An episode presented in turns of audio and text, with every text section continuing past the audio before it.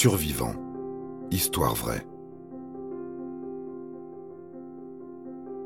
La mort n'était pas au rendez-vous.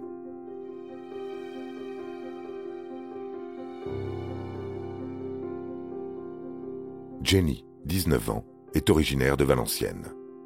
Alors qu'elle donne son point de vue à sa meilleure amie sur un sujet délicat, celle-ci n'imagine pas qu'elle vient de signer son arrêt de mort. Convaincue que sa copine a raison, elle choisit de suivre les conseils de Jenny, qui, à juste titre, estime qu'elle mérite mieux qu'un chéri à peine sorti de prison. Donc elle convient de rompre ce dimanche soir.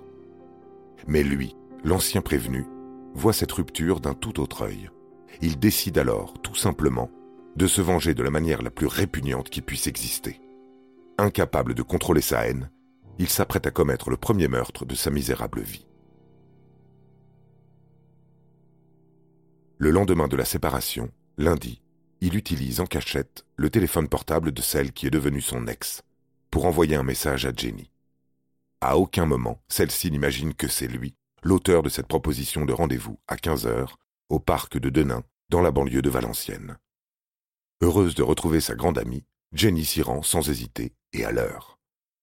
L'homme de 28 ans ne se fait pas attendre. Il l'attrape, la viole, puis la massacre à coups de couteau.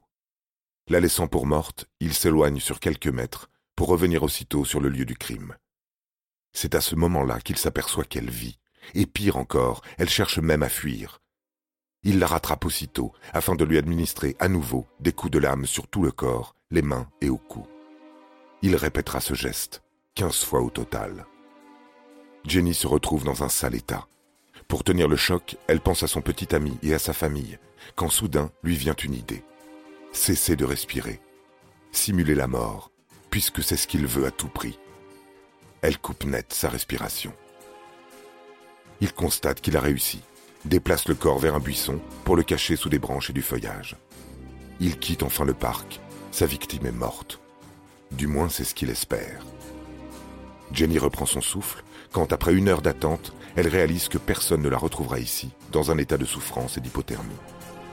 La jeune fille, armée d'une force incroyable, se relève difficilement, mais parvient à marcher sur un chemin de terre, à traverser un pont jusqu'à la route, qui se situe à environ 300 mètres.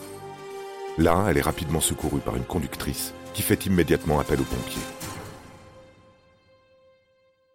Malgré une blessure très profonde au cou, Jenny est maintenant en sécurité et son état n'est pas critique.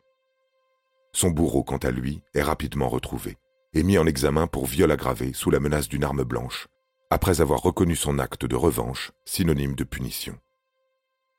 Tout ce que souhaite la jeune femme aujourd'hui, c'est que ce sale type qui risque la réclusion criminelle à vie ne sorte plus jamais de prison, même si Jenny sait au fond d'elle-même que la torture qu'elle a vécue stagnera pour toujours dans sa cage thoracique en plein cœur.